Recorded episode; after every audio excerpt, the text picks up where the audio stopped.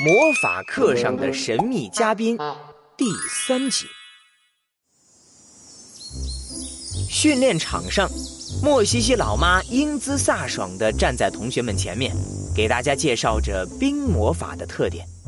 冰可根据使用者的意识变换各种形态，运用熟练的话，可以说是攻守一体，非常便利。在他的手掌心上方。一小块冰晶悬浮在半空，随着他的话语不停的变换形状。下面我会请四位同学一起来配合我，进行冰魔法的实战演示。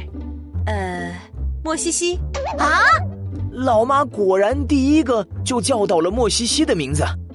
呵呵，老妈，老妈，我在家已经受罪受够了，这种时候。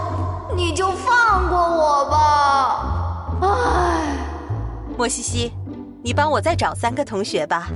莫西西只能无奈的回答：“嗯嗯，好。”莫西西一边答应，脑子里面一边打起了鬼主意。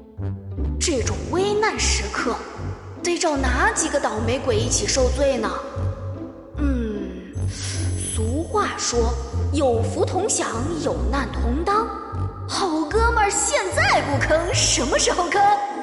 月莫西西，选我，选我！莫西西正要叫岳东东名字呢，就看见岳东东把手举得老高，生怕莫西西不叫他。哈哈，不愧是我的好哥们儿，岳东东到。嗯，下一个当然得是班上战斗力最强的。朵斯加，朵斯加对于被莫西西叫到名字，似乎一点儿都不感到意外，一句话没说，径直走到了莫西西身边。莫西西一脸坏笑，小声对朵斯加说道：“嘿嘿，大姐头，待会儿可就全靠你了。要是在对战的时候暴露了你会武功的秘密，那可不能怪我。哼，最后一个嘛。”莫西西扫了一眼眼前的同学，发现了那个正在努力往别人身后躲藏的胖胖身影。两人对视了一眼，从普雷德的眼神里，莫西西就只看到了四个字：“不要选我，不要选我，不要选我。”嘿嘿，普雷德。啊，我我可以拒绝吗？普雷德，这可是难得的体验机会，赶紧出列。